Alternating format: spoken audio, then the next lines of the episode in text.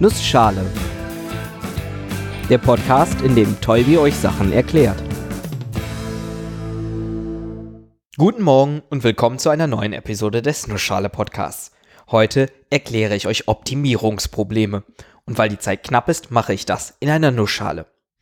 Optimierungsprobleme. Das klingt doch relativ anwendungsorientiert, oder? Es ist ja fast egal, was man macht. Zumeist möchte man seine Probleme möglichst optimal lösen. Das Optimum finden. Und wie man das macht, das erkläre ich euch in dieser Episode.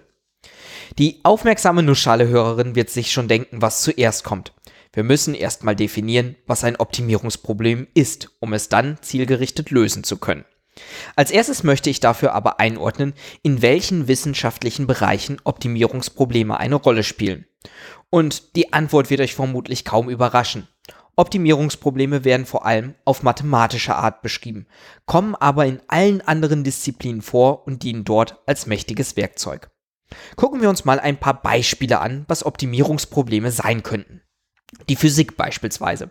Ich habe ein paar Messwerte und möchte herausfinden, wie ich diese durch eine mathematische Funktion beschreiben könnte. Dort ist vor allem die Frage, mit welcher Funktion kann ich das optimal tun? Welche Funktion hat einen möglichst kleinen Fehler in Bezug auf die beobachteten Werte? Ganz einfaches Beispiel. Ich möchte die Stärke der Gravitation berechnen. Dafür lasse ich im Vakuum eine Stahlkugel fallen, deren Gewicht ich kenne. Jetzt habe ich an verschiedenen Messstationen Uhren aufgestellt. Damit kann ich messen, wann die Kugel den ersten Meter gefallen ist, den zweiten Meter gefallen ist, den dritten Meter gefallen ist und so weiter. Diese Messpunkte möchte ich anschließend durch eine Funktion darstellen. Und weil ich weiß, dass die Kugel mit der Erdbeschleunigung der Gravitationskraft beschleunigt wird, kenne ich auch die theoretische Funktion, die zugrunde liegt. Die Strecke hängt irgendwie quadratisch von der Zeit ab, da die Kugel immer schneller wird. Damit hat die Kugel in jedem weiteren Streckenabschnitt eine höhere Geschwindigkeit und benötigt ergo weniger Zeit. Allerdings ist da noch eine Konstante im Spiel, die Stärke der Gravitation.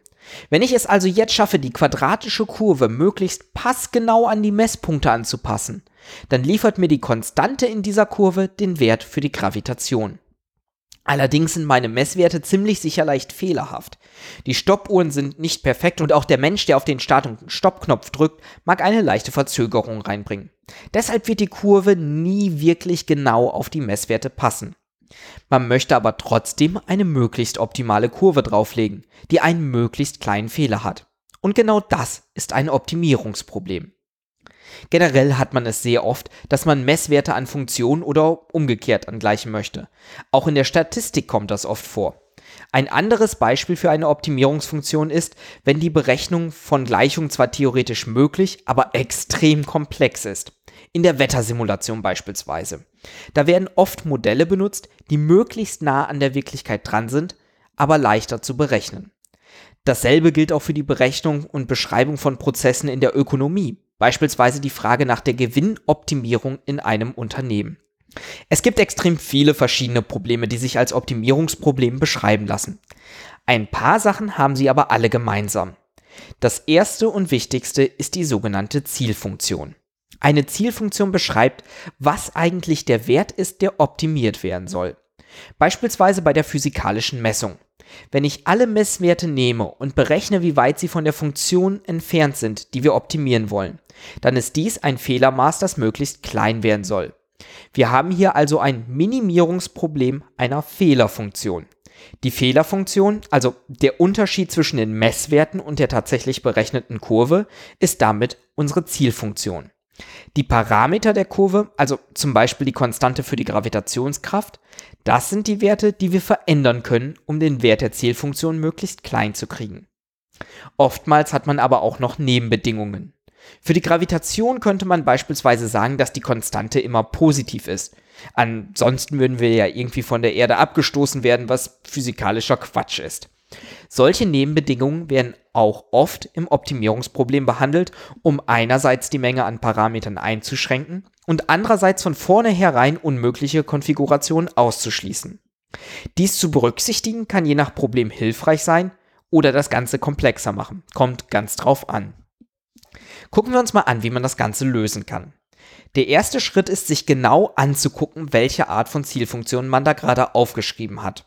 Ist die Funktion linear, quadratisch, konvex, konisch, definit? Was ist mit den Nebenbedingungen? Sind die linear, quadratisch? Ist beides stetig differenzierbar? Betrachte ich nur ganze Zahlen oder auch Kommazahlen? Für jede Art gibt es eigene Verfahren, die man benutzen kann. Die lineare Optimierung zum Beispiel. Wenn die Zielfunktion mit ihren Nebenbedingungen leicht genug ist, kann man den optimalen Punkt recht schnell finden. Falls wir das nicht haben, wird es komplizierter, aber nicht unmöglich. Nehmen wir mal unser Optimierungsproblem. Das ist zwar auch analytisch lösbar, also durch Lösung einer Formel, aber man kann sich das Problem recht gut vorstellen. Nehmen wir mal unseren Parameter für die Funktion, die Konstante für die Gravitation. Je nachdem, wie ich diesen wähle, bekomme ich einen Fehler heraus. Den Fehler zwischen den Messwerten und der Kurve. Ist der Parameter gut gewählt, hat die Konstante den Wert der Gravitationsbeschleunigung, dann wird der Fehler seinen kleinsten Wert haben den optimalen Wert. Je weiter ich mich davon entferne, desto größer wird der Fehler. Jetzt kann ich natürlich einfach alle Fehlerwerte für jeden der möglichen Parameter berechnen und gucken, welcher der kleinste ist. Mag vielleicht auch gehen für das kleine Optimierungsproblem, was wir hier haben.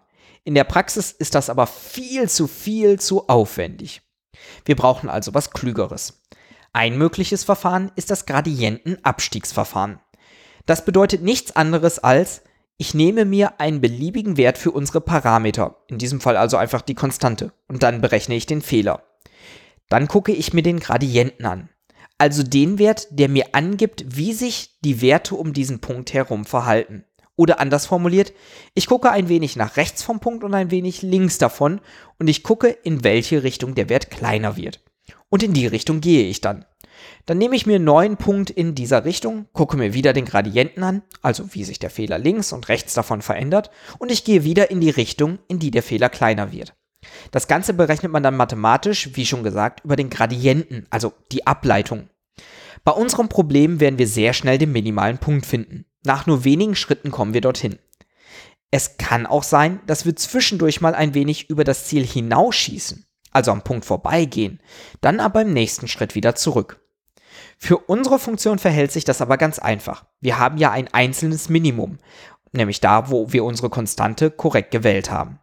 Schwieriger wird's, wenn man eine komplexere Funktion hat, wo man mehrere Parameter hat, die man optimieren möchte. Oder die Funktion mehrere Minima hat.